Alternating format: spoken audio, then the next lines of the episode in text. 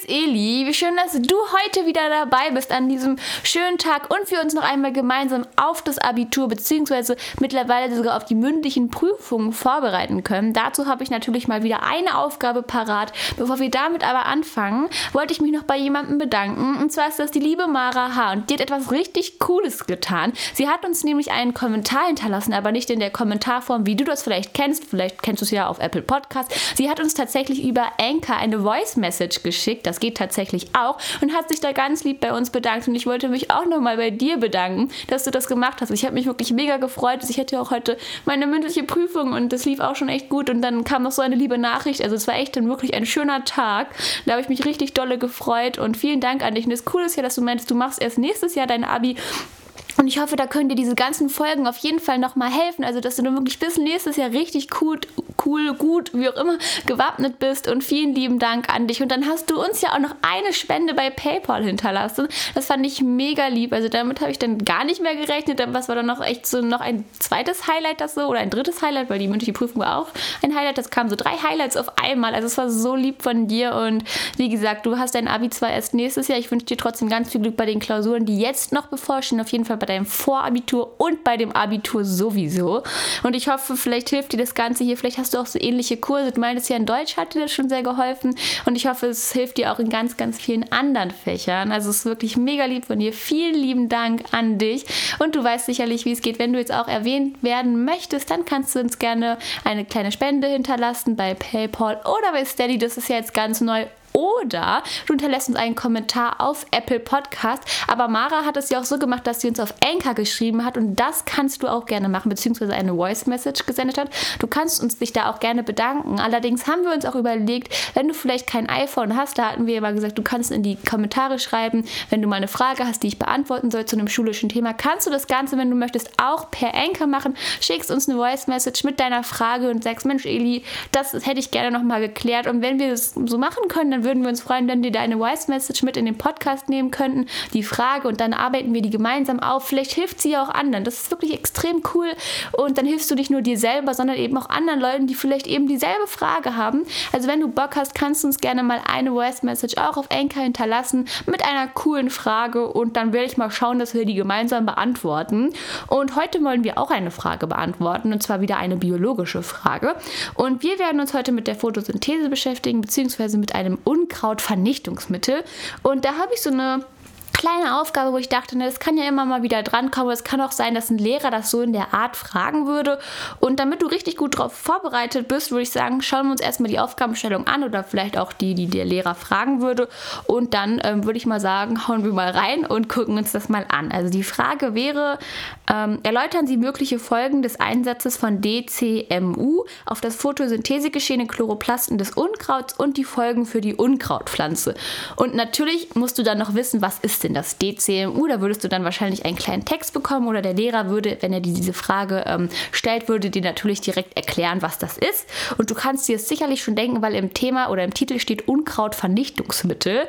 Und tatsächlich werde ich dir auch mal diese kleine Aufgabe vorlesen. Also das ist dann die Erklärung von diesem DCMU. Und da wird eben gesagt, zum Schutz von Kulturpflanzen von der Konkurrenz durch Unkräuter werden Unkräutervernichtungsmittel eingesetzt. Zu diesen gehört das DCMU. Es blockiert das, äh, den Elektron Elektrotransport in den Primärreaktionen der Photosynthese. Jetzt weißt du also erstmal, aha, DCMU ist ein Unkrautvernichtungsmittel. Was ist die Wirkung? Es blockiert den Elektronentransport in den Primärreaktionen der Photosynthese. Und eine Aufgabe war ja jetzt zu sagen, was sind die möglichen Folgen von diesem DCMU, also wenn das eingesetzt wird, was sind die Folgen und eben wie wirkt sich das auf, den auf das Photosynthesegeschehen in den Chloroplasten des Unkrauts überhaupt aus? Also kann da weiterhin Photosynthese betrieben werden. Und jetzt hatten wir schon einen zentralen Hinweis und zwar stand ja dann eben zur Erklärung von diesem DCMU, es blockiert den Elektronentransport in den Primärreaktionen der Photosynthese. Das Wort habe ich natürlich jetzt extra betont, weil die Primärreaktion, da sollte dir das vielleicht auch einfallen, ist die lichtabhängige helle Reaktion, danach kommt ja die dunkle Reaktion, also der Kelvin-Zyklus. Und wenn du die Primärreaktion drauf hast, dann weißt du auf jeden Fall, was da abgeht und wo das Ganze eben blockiert, beziehungsweise wo das DCMU das blockiert. Falls du dir jetzt gerade denkst, ach du Scheiße, ich habe komplett vergessen, die Primärreaktion zu lernen und den, lernen und den Kelvin-Zyklus gleich noch mit dazu, äh, gar keine Sorgen machen. Ich habe das natürlich schon erklärt, ich setze dir das auch in die Beschreibung, welche Folge das ist, dann kannst du dieses entspannt nochmal anhören. Wenn du es jetzt allerdings weißt, ist umso besser, dann kannst du gleich mitdenken. Und ich gehe jetzt mal davon aus, dass du es schon weißt, denn wenn du fürs mündliche Abi dir das anhörst, dann hoffe ich doch, dass du das schon weißt. Ähm, und da wollen wir uns auf jeden Fall das Ganze nochmal angucken. Also wie gesagt, es blockiert den Elektronentransport in den Primärreaktionen der Photosynthese. Wofür, fassen wir nochmal zusammen, ist die Primärreaktion überhaupt wichtig? In der Primärreaktion werden NADH, NADH NADP, H++ und ATP gebildet. Diese sind extrem wichtig für den Kelvin-Zyklus, der danach abläuft, beziehungsweise parallel. Und wenn eben bei dem Kelvin-Zyklus kein NADP, H++ und kein ATP vorhanden ist, dann kann der Kelvin-Zyklus nicht ablaufen, die Pflanze kann keine Photosynthese bestreiben und würde irgendwann sterben. Und eben genau das passiert durch dieses DCMU. Wir sollen das ja aber an den Lichtreaktionen bzw. an der Primärreaktion nochmal genauer erläutern. Und wie gesagt, es wird ja der Elektronentransport in den Primärreaktionen der Photosynthese verhindert. Bei dem Elektronentransport ist es bei den Primärreaktionen wieder so, dass es zwei Elektronentransporte gibt. Das erste ist so, dass das Photosystem 2 durch Licht angeregt wird und da wird eben das Chlorophyll P680 sozusagen aktiviert und da ist es dann eben so, dass durch diese Aktivierung, durch dieses Licht werden zwei Elektronen auf eine Elektronentransportkette, also du merkst schon, es geht hier um Elektronentransport, übertragen. Und, durch, und dadurch ist es dann eben so, da wollte ich noch nochmal gleich weiter erzählen, dass diese Elektronen durchwandern die Elektronentransportkette. Und es ist dann so, dass in dem Photosystem 1 durch Licht das Chlorophyll P700 angeregt wird. Und es werden abermals zwei Elektronen auf eine zweite Elektronentransportkette übertragen. Und die Elektronen aus der ersten Elektronentransportkette, die füllen dann, die füllen dann dieses Loch im Photosystem 1, also im Chlorophyll P700 und die Elektronen, die auf eine neue Elektronentransportkette übertragen werden, das ist super wichtig, dass das passiert, weil erst dann entsteht NADPH und ATP. Und was passiert jetzt? Ich meine, du kannst es dir sicherlich schon denken, wenn nicht, ist nicht schlimm. Ich bin ja da, um es zu erklären. Was passiert jetzt, wenn dieser Elektronentransport blockiert wird? Was passiert folglich? Es kann sein, dass das Chlorophyll P680 im Photosystem 2 durch Licht angeregt wird. Wenn der Elektronentransport aber blockiert wird, dann werden die Elektronen zwar auf die Elektronentransportkette übertragen, jedoch können sie nicht durch diese Elektronentransportkette transportiert werden und bleiben da sozusagen feststecken, können also nichts machen. Wenn die Elektronen Elektronen nicht auf die erste Elektronentransportkette übertragen werden, dann ist es so, dass im Chlorophyll P700 eben keine Elektronen die Elektronenlücke füllen und die Elektronen, die auf die zweite, es ist sehr viel das Wort Elektron, und die Elektronen, die auf die zweite Elektronentransportkette übertragen werden, können da auch nicht übertragen werden. Und wenn die nicht darauf übertragen werden, das hatten wir ja gerade eben gesagt, dann kann kein NADPH und auch kein ATP gebildet werden. Wie gesagt, der Elektronentransport wird also verhindert.